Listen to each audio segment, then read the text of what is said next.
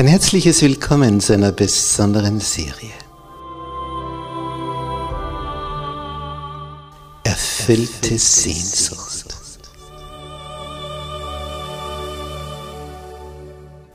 Die Welt der Bibel.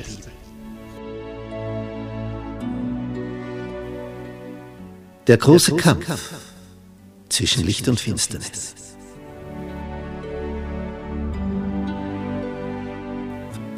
Vom Schatten zum Licht. Wir begeben uns auf eine spannende Zeitreise durch die letzten zwei Jahrtausende. Von der Auferstehung Jesu bis zu seiner Wiederkunft. Was da war, was da ist, was da sein wird. Wir betrachten die Geschichte mit neuen Augen. Wir lüften den Vorhang was sich hinter den Kulissen abgespielt hat, wer diese Spieler hinter den Kulissen waren, die Mächtigen, was ihr Beweggrund war, ihre Motivation, warum es zu diesem und jenem Ereignis kam, wie die große Reformation vor 500 Jahren. Und was die weltweit bewegt hat und was wir dadurch für die Zukunft zu erwarten haben. Es wird un unglaublich spannend. Bist du mit dabei?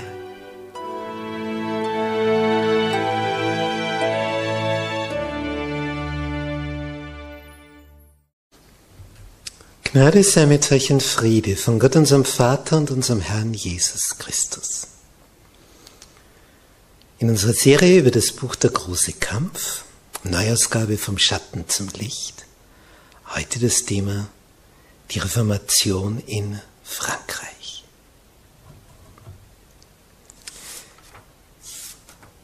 Wir haben bisher natürlich vor allem die Geschichte der Reformation in Deutschland betrachtet, denn von Wittenberg ausgehend schien ja das Licht auf das Volk.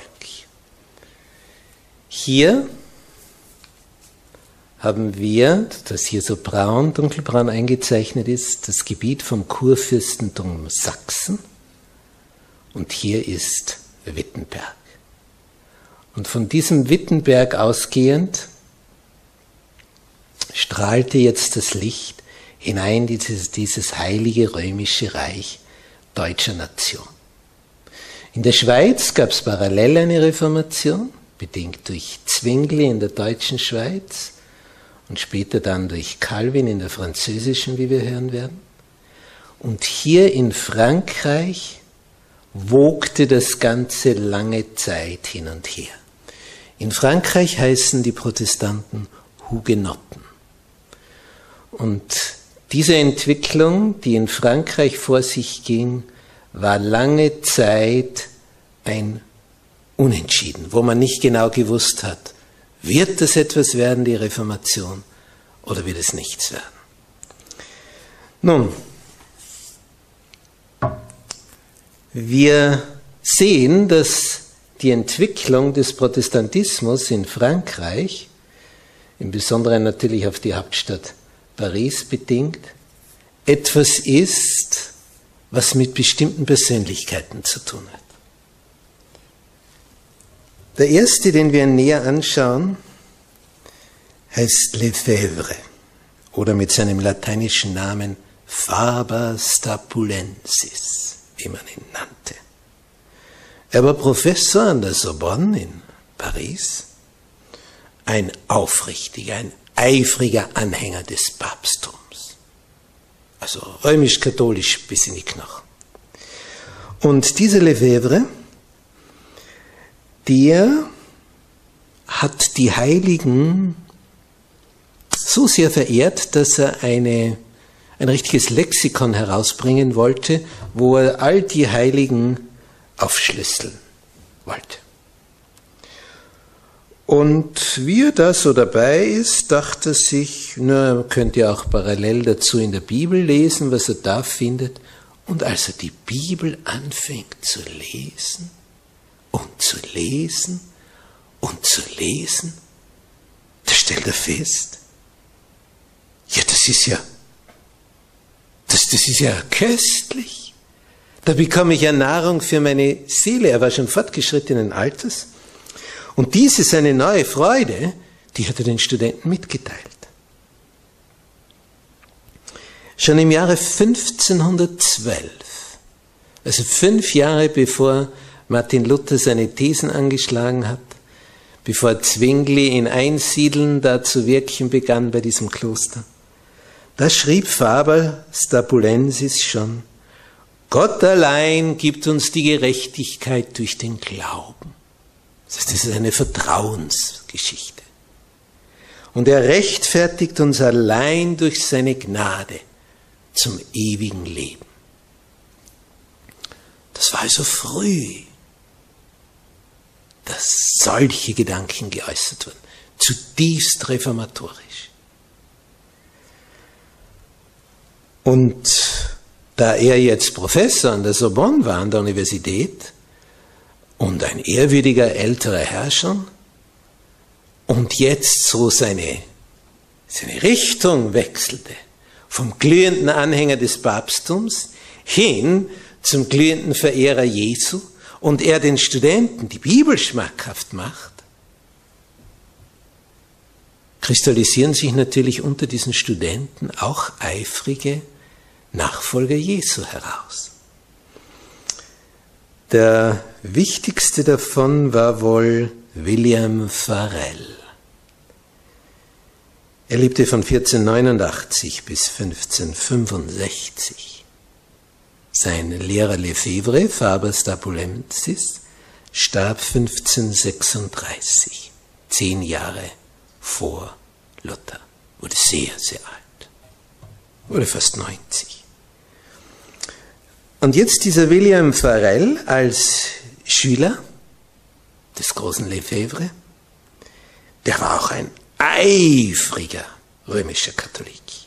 Also auf ihn wäre zugetroffen, so wie Paulus gesagt hat, ich bin ein Pharisäer gewesen, was die strengste Richtung unseres Glaubens in Israel ist.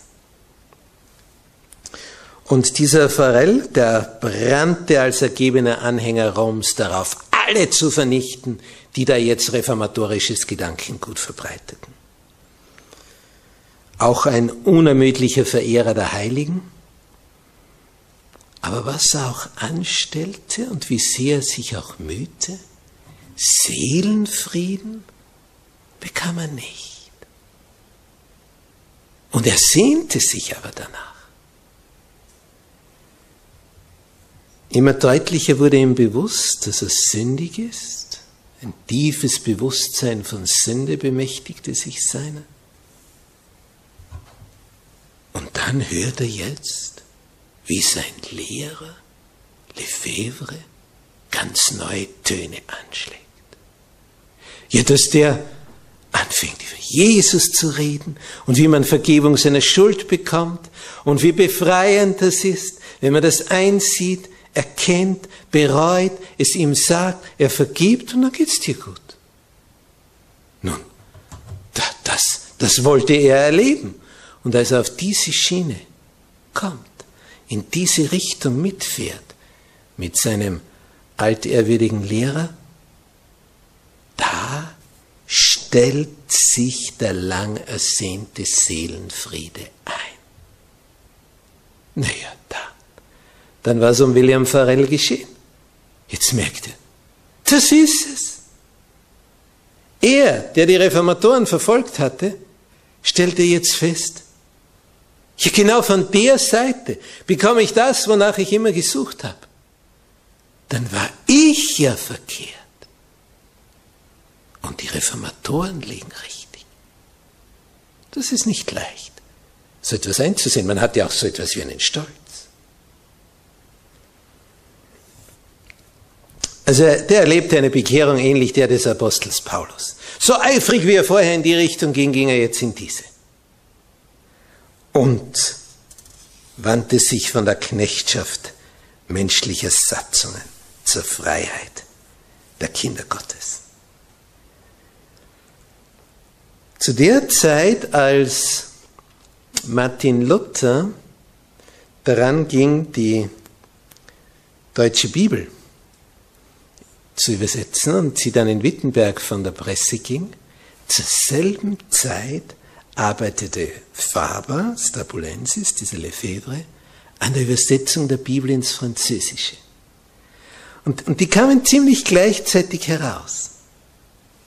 Ein Zentrum dieses reformatorischen Denkens war damals ein Vorort im Osten von Paris, Meaux, Meaux geschrieben.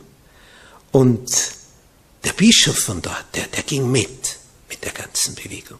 Und dadurch kam viel Bewegung in diese Bewegung.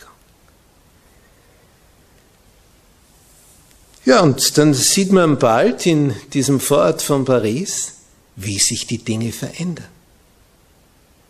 Denn statt am Abend ins Wirtshaus zu gehen, versammelten sich jetzt die Menschen, vor allem die Familienväter, mit ihrer Familie in ihren Wohnungen. Sie wollten das Wort Gottes lesen, Gebet, Lobpreisungen diesem Vater im Himmel darzubringen. Die Familien blühten auf. Die Kinder erlebten total veränderte Väter, die sich um sie kümmerten, die für sie sorgten, die ihnen mitteilten, was im Leben zählt, die das Geld nach Hause brachten, das mühsam erarbeitet worden war. Es wurden immer mehr. Und die Priester, boah, die wurden zornig. Und die Scheiterhaufen wurden bald errichtet. Und der Bischof von Mio wurde gezwungen, entweder du widerrufst oder du brennst. Und unter dem Druck dieser Ereignisse fiel er. Das heißt, er gab nach. Aber die Herde, die blieb standhaft. Der Anführer fiel um. Der hat versagt, dieser Bischof. Bevor er brennen wollte, da wollte er lieber leben. Aber sein Volk, die jetzt so protestantisch, reformatorisch dachten, die blieben treu. Unter den Adeligen tat sich da einer heraus. Ein tapferer höfischer Ritter Ludwig von Bergquin. Ursprünglich verabscheute er das Luthertum ganz, ganz besonders. Aber dann, je mehr er Märtyrer gesehen hat, wie die auf dem Scheiterhaufen brannten und fröhlich sangen mit einem Strahlen auf dem Antlitz, da wusste er, das ist es, was mir fehlt. Und er begann sich mit der Bibel zu beschäftigen. Und weil jetzt ein Adeliger, ein junger Adeliger auf so etwas einsteigt, entfachte das den Hass der Priesterschaft, aber schon wie. Und man holte ihn sich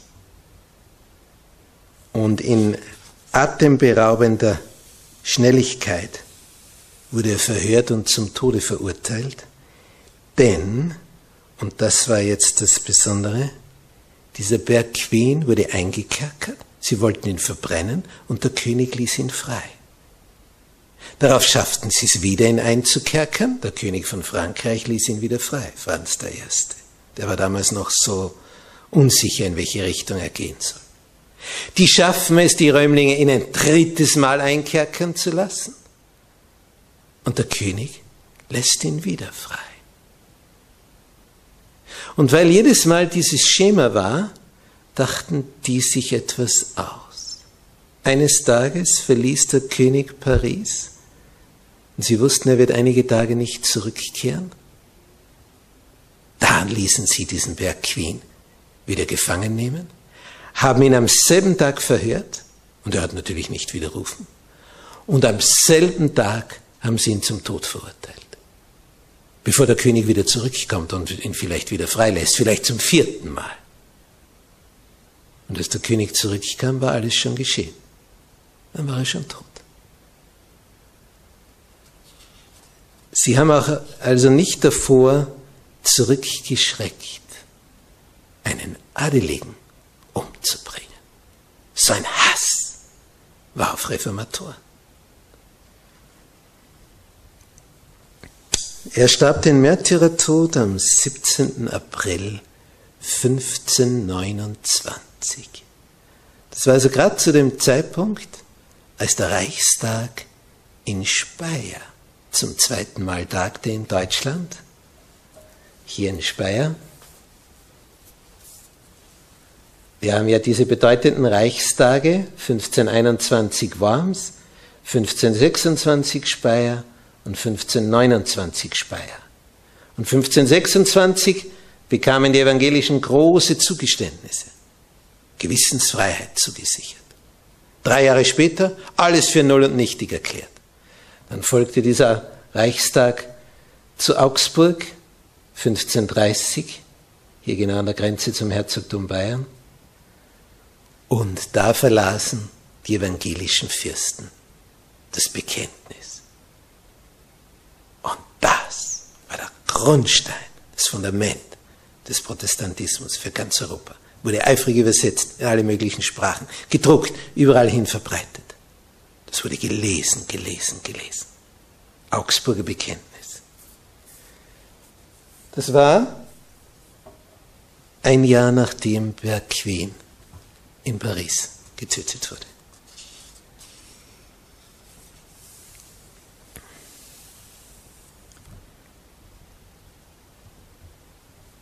In dieser Zeit, wo die Verfolgungen in Frankreich so um sich griffen, wanderten die berühmtesten dieser reformatorischen Lehrer von Ort zu Ort. Wenn sie merkten, hier wird's eng, jetzt will man mich verhaften, flohen sie in den nächsten Ort. So wie Jesus sagte, wenn sie euch in der Stadt nicht mehr dulden, flieht in die nächste. Und so war Faber wie Farel unterwegs und er durchzog Ebenen und Gebirge, Dörfer und Städte. Er lehrte in Privatwohnungen und auf einsam gelegenen Wiesen. Er fand Schutz in den Wäldern und Höhlen. Und er ging vor allem dort herum, wo er schon in seiner Jugend gewesen war, wo er die Schlupfwinkel kannte. Es war also viel zu gefährlich, in irgendeinem Haus zu übernachten, Darum musste er in Höhlen übernachten. Zur schönen Jahreszeit ist das ja ganz angenehm. Aber die meisten Monate im Jahr, die sind frisch. Und besonders die Nächte. Was muss der Mann gefroren haben? Denn wenn ein Feuer anzündet, das sieht ja jeder. Wie muss der vor Kälte gezittert haben? und er hat das alles auf sich genommen, in Höhlen zu übernachten. Nur um das, wovon er ergriffen war, bekannt zu machen. Und je mehr sie zum Tode verurteilten, je mehr auf dem Scheiterhaufen landeten, desto mehr kamen dazu. Weil diese Märtyrer, die dafür ihr ihren Glauben brannten buchstäblich. Die, die verkündigten durch ihren Tod, wie wertvoll dieser Glaube an Jesus ist. Und dann begannen sich die Leute zu interessieren. Sie fragten sich, warum? Warum? In Paris studierte ein gewisser Johannes Calvin, 1509 geboren bis 1564 gelebt. Und dieser Johannes Calvin, ein exzellenter Student, der hatte einen Cousin. Und der hat sich der Reformation angeschlossen.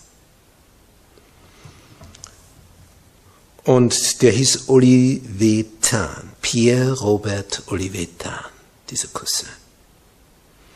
Und der sagt ihm, dem Calvin, weißt du was? Es gibt nur zwei Religionen auf der Welt. Die, die die Menschen erfunden haben und die, die die göttliche ist.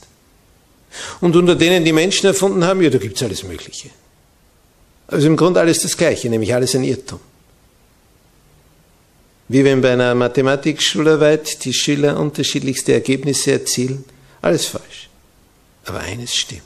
Aus dem Grund gibt es nur zwei Ergebnisse. Ein falsches und ein richtiges. Es gibt nur zwei Religionen. Die falschen und die richtige. Von den richtigen gibt es nur eine. Und das ist, was in der Bibel steht. Und für Calvin war das also ketzerisch. Gesagt, weg mit euren neuen Lehren.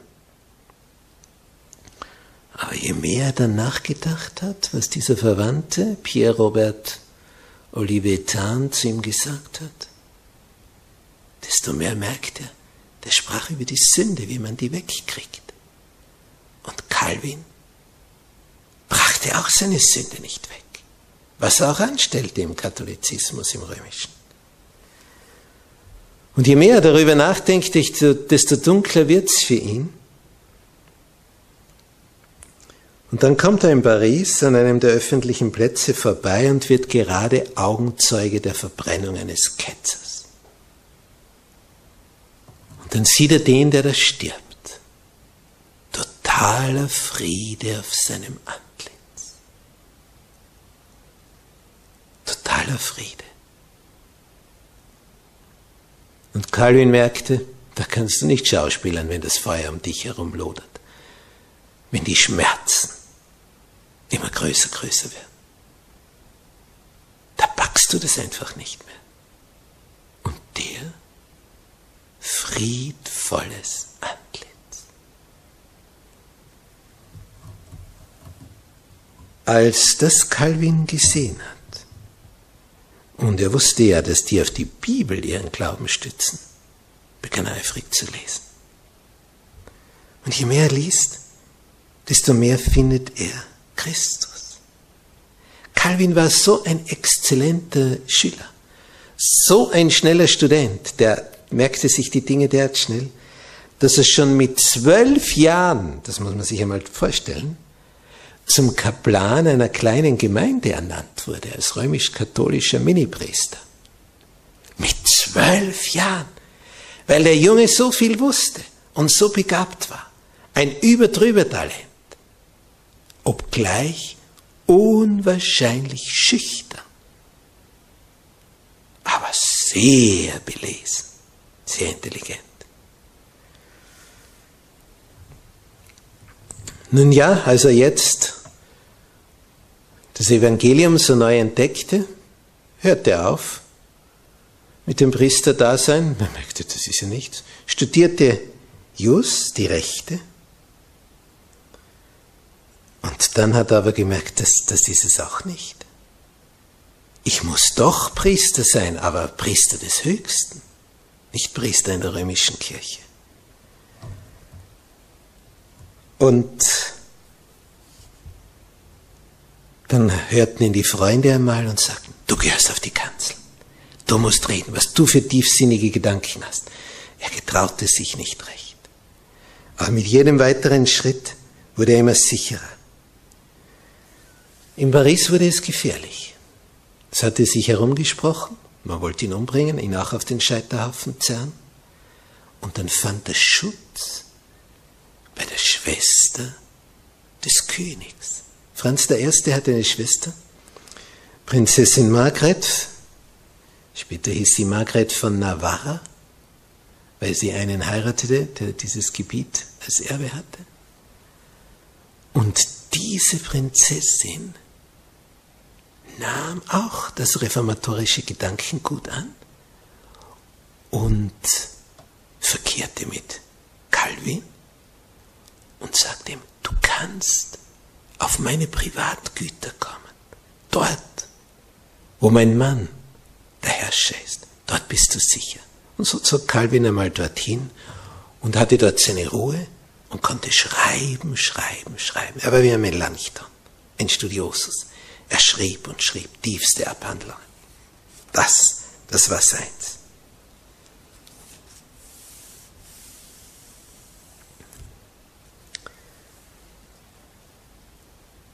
Als Calvin da im Schutze der Schwester des Königs unterwegs war, tat sich natürlich in Paris auch einiges. Und Calvin hört davon, kehrt wieder zurück. Er merkt, da, da bewegt sich so viel, da denken Leute nach, die muss man unterstützen. Und dann erfährt man aber, dass er da ist. Und man kommt ihm auf die Spur und findet ihn.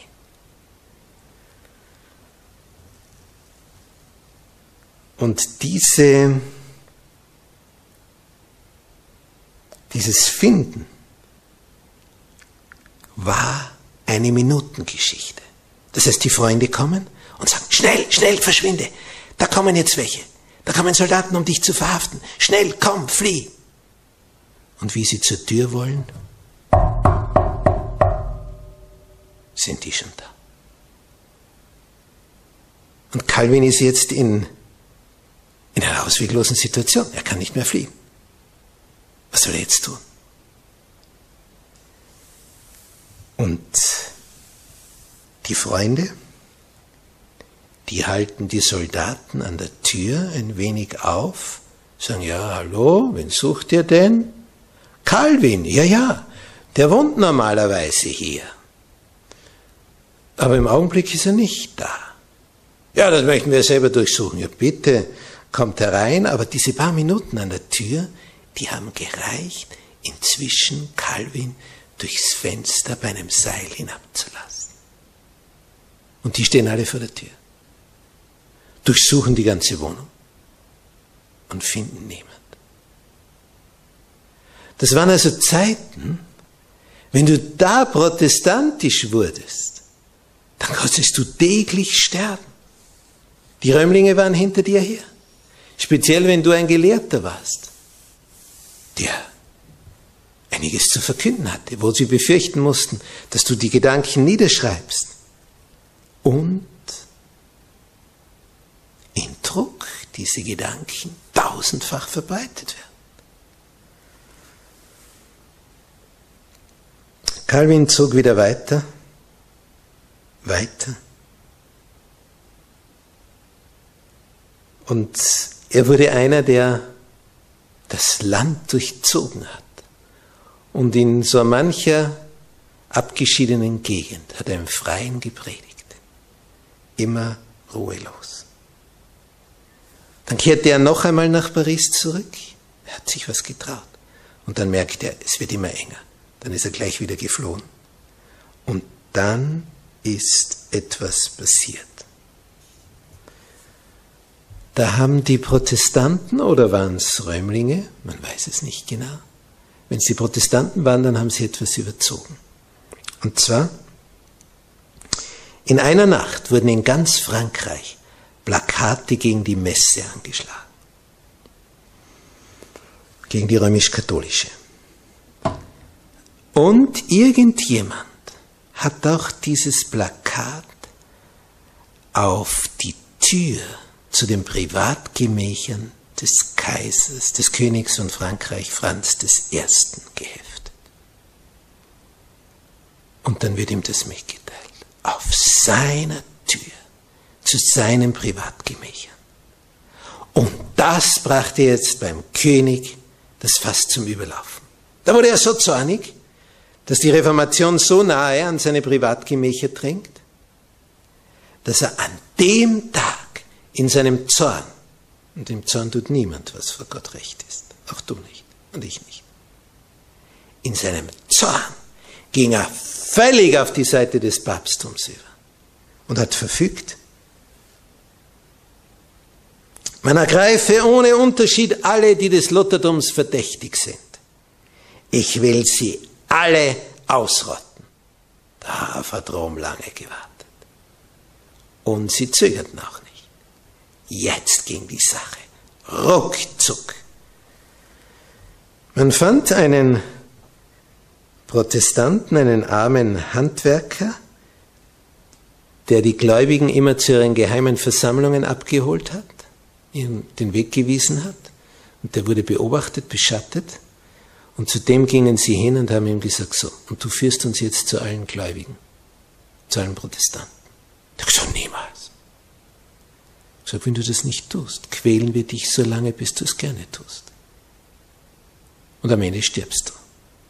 Wenn du uns aber all die Häuser zeigst, wo Protestanten sind, dann geschieht dir nichts. Zumindest haben sie das gesagt. Und der Mann um sein Leben zitternd ging wie immer von Haus zu Haus, die Soldaten hinten nach.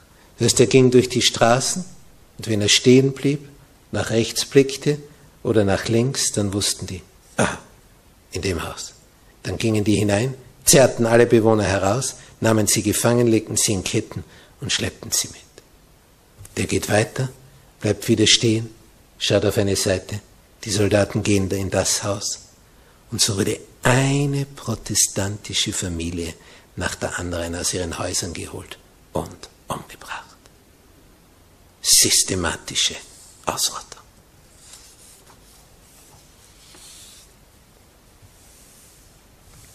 Aber wir wissen, keine Kanzel predigt so gut wie der Scheiterhaufen. Denn dort ist es echt da steigt nur der hinauf, der ganz tief mit Jesus verbunden ist. Jeder andere fällt um. Das heißt, jede Verbrennung, bei jeder Verbrennung war ein tief, tiefgläubiger Mensch am Scheiterhaufen. Und die Leute beobachteten und interessierten sich für diesen Glauben.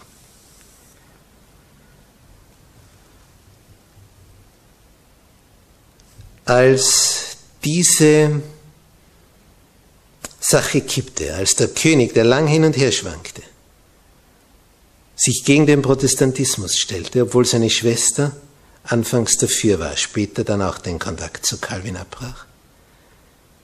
Als hier das Herrscherhaus sich klar für Rom ausgesprochen hat und alle Protestanten ausrotten wollte, es kam zu Massen, zu einer Massenflucht von Hugenotten.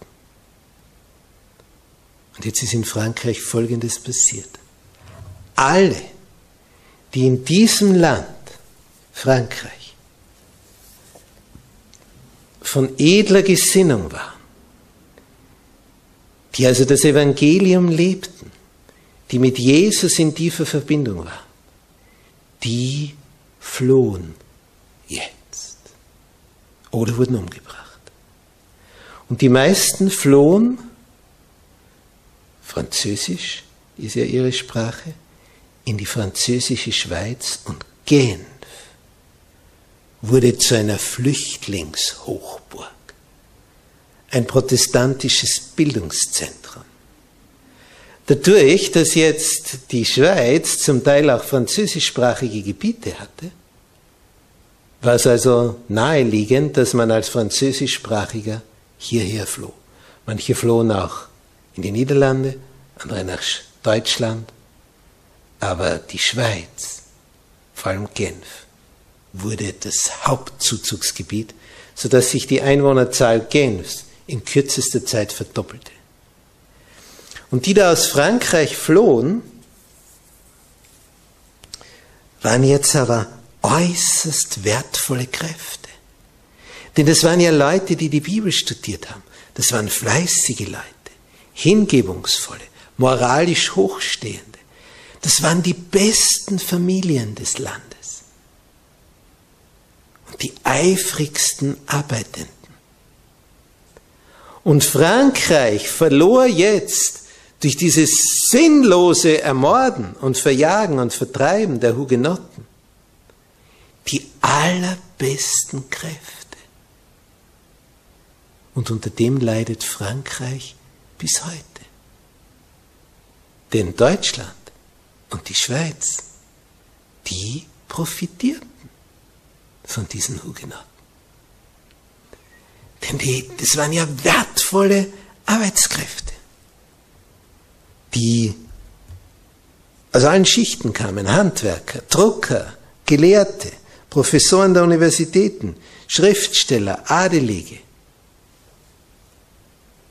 Sie flohen zu Tausenden, denn wer will einfach nur abgeschlachtet werden? Und die römischen Katholiken, die diese Verfolgung angehetzt hatten, Die wunderten sich, wie viele auf einmal verschwinden, wie viele Universitätsprofessoren auf einmal nicht mehr da sind. Und man war höchst erstaunt.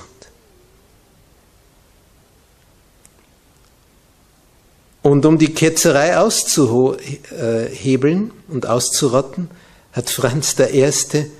ein Gesetz erlassen, ein Edikt. Also das hat's ja in sich. In ganz Frankreich wurde es verboten, irgendetwas zu drucken. Niemand durfte mehr etwas drucken, weil die, die reformatorischen Schriften von Luther ins Französische übersetzt worden waren und massenhaft verbreitet wurden. Ja, das führte dazu, dass man entlang der Grenze eifrig schmuggelte. Man ließ es also auf der anderen Seite in Deutschland drucken oder in der französischen Schweiz und brachte es über die Grenze. Also was sich damals in Genf alles abgespielt hat. Täglich kamen neue Flüchtlinge an. Und da waren hochgelehrte Leute drunter. Und die Schweiz profitierte. Und sie profitiert bis heute von diesen. Und Frankreich verlor die Besten. Und Deutschland und die Schweiz gewannen die Besten. Wie kurzsichtig von König Franz I. Er merkte gar nicht, was er da tut, was er da anrichtet.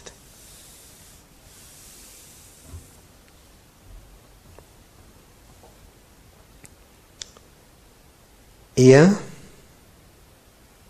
legte den Grundstein für die völlige Ausrottung dieser Könige, für die völlige Ausrottung der Protestanten in Frankreich.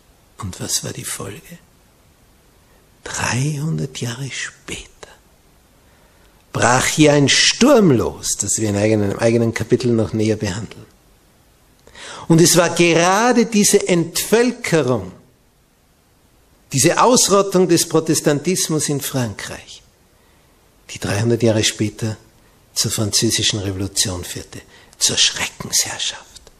Und genau dort, wo man die ersten Scheiterhaufen anzündete, um die Protestanten umzubringen, zündete man 300 Jahre später nicht Scheiterhaufen an, sondern stellte die Guillotine auf, dieses Fallbeil. Und es floss noch mehr Blut. Es sollte eine Schreckenszeit werden. Weil man die, die das Land in die Höhe gebracht hätten, die das Land sittlich, moralisch hochstehend gemacht hätten, die hätte man verjagt. Und dann erntete man, was man gesät hatte. Die Besten waren weg, der Geist Gottes zurückgedrängt, und dann kam der andere Geist. 258 Jahre später wurde König Ludwig XVI. enthauptet in dieser Revolution am 21. Jänner 1793. Das hätte damals wohl keine Herrscher gedacht, was sich da entwickeln würde. Und weil Frankreich die Bibel verwarf, erntete sie die französische Revolution 300 Jahre später.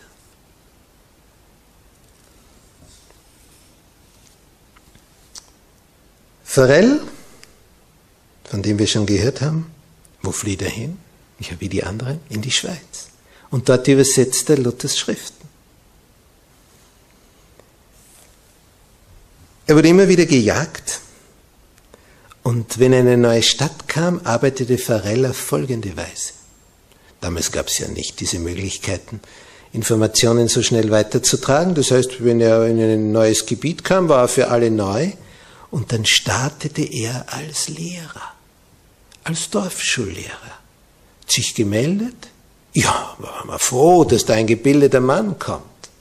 Ja, ja, der soll die Kinder nur unterrichten. Und dann hat er die Kinder unterrichtet. Aber was der den Kindern erklärt hat, das war tiefstes Evangelium. Und dieser Farel hoffte, durch die Kinder die Eltern zu erreichen. Und wenn das dann geschah, dann haben es die Priester gemerkt und dann musste er wieder weiter in den nächsten Ort. Meldete er sich wieder an als Dorfschullehrer. Und über die Schulen brachte er den Kindern Lesen und Schreiben bei, brachte ihnen Literatur, die ihnen schenkte. Die brachten das nach Hause, lasen den Eltern vor, die oft nicht lesen konnten, aber die Jungen konnten es jetzt. Und die Reformation schritt fort. Aber der musste so oft fliehen. Dieser Pharrell, wenn er in einer Stadt verfolgt wurde, dann, floh er in eine andere. Er wanderte von Dorf zu Dorf, von Stadt zu Stadt. Er ertrug Hunger, Kälte, Müdigkeit, war überall in Lebensgefahr. Und mehr als einmal griff ihn der Böbel an und schlug ihn fast tot. Dennoch, es ging weiter und weiter. Er kam nach Genf, wurde wieder verjagt, kam wieder zurück. Und dann kam das.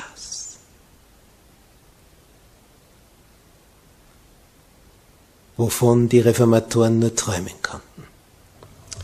Zürich hatte das Evangelium angenommen, Basel, Bern und in Genf hat man das mehrmals versucht und die Reformatoren wurden immer wieder vertrieben. Dann kam Antoine Froment, Froment geschrieben, und der macht's wie Farel, er wirkt als Lehrer. Da war das so unverfänglich. Lehrer brauchte man. Und er begann über die Kinder das Evangelium zu verbreiten. Und schließlich 1535 nahm Genf den Protestantismus an, von der Stadtregierung her. Und das wurde ein Ereignis für den französischsprachigen Bereich. Denn Genf wurde die Hauptstadt des französischsprachigen Protestantismus. Und von überall her nahm die Stadt Flüchtlinge auf, versorgte sie. Das war also mustergültig, was hier geschah. Wir werden erst in der Ewigkeit sehen, was diese protestantische Bevölkerung von Genf für alle Flüchtenden getan hatte. Unwahrscheinlich, was hier an, an Unterstützung gebracht wurde. Denn die stellten ihre Heime zur Verfügung. Die, die verpflegten die Flüchtenden, denn die hatten ja nichts. Und haben sie mit allem versorgt, sodass die einen neuen Staat hatten und ein neuer Staat ermöglicht werden konnte. Calvin war nur auf der Durchreise nach Genf, als er Farel begegnete. Und dieser Farel hat ihn bekniet, hat gesagt, bleib hier. Und so wurde es dann auch. Er wurde dann noch einmal kurz vertrieben, kam wieder zurück und dann blieb er in Genf bis an sein Lebensende und hat hier ein Werk getan. Er wurde der Reformator des Französischsprachigen und wurde der entscheidende Mann für theologische Abhandlungen, Institutio Religionis Christiane. Also was der Mann alles geschrieben hat, ist bis heute in einem Stil, dass man nur so staunt. Unwahrscheinlich begabt, dieser Johannes Calvin. Bannflüche des Papstes donnerten gegen die Stadt Genf. Aber sie hat alles überlebt. Als dann der Jesuitenorden eingeführt wurde, ein Jahr bevor Genf reformatorisch wurde, wurde dieser Orden gegründet. Und dann hat dieser Orden gleich gearbeitet wie diese Reformatoren. Wurde ein Schulorden. Sie haben Schulen gegründet, haben versucht, die Kinder der Adeligen dahin zu bekommen. So setzte die Gegenreformation ein. Sie schlugen die Reformation mit ihren eigenen Waffen. Tja, diese Jesuiten, die hatten als Hauptgrundsatz ihres Ordens, der Zweck heiligt die Mittel. Wenn es uns hilft, dann greifen wir auch zum Mord. Und sie haben vor allem versucht, die Ratgeber der Herrscher zu werden und die Beichtväter der Herrscher, um über die Höchsten die Politik zu steuern gegen die Evangelischen. Hochschulen haben sie errichtet, Grundschulen. Ja, und sie führten dann auch die Inquisition wieder ein. Dieses Verfolgungsgericht, wo man jeden Andersdenkenden hinter Schloss und Riegel führte, ihn verhörte und wenn er nicht wieder rief, verbrannte. Und doch, das Evangelium ging weiter und durch die Flüchtenden hat es sich verbreitet. Es ließ sich nicht mehr stoppen. Wenn auch ganz Frankreich von oben her das Evangelium ausrotten wollte, aber in der französischen Sprache, in Genf, lebte es weiter. Der Himmel hatte dafür gesorgt. Amen. Unser Vater, der du in dem Himmel bist, Du hast auch dafür gesagt, dass in Frankreich Männer erweckt wurden, einst glühende Anhänger des Papsttums.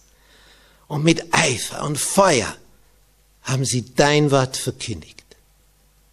Aber die Führungsschichte, König Franz I., hat sich letztlich anders entschieden.